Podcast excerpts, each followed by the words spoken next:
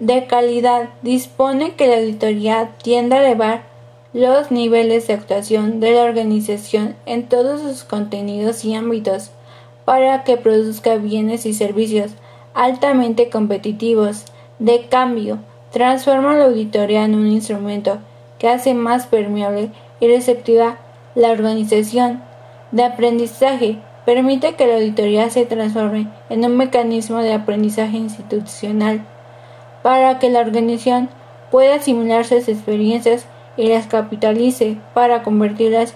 en oportunidades de mejora, de toma de decisiones, traducen la puesta en prácticas y los resultados de la auditoría en un sólido instrumento de soporte del proceso de gestión de la organización.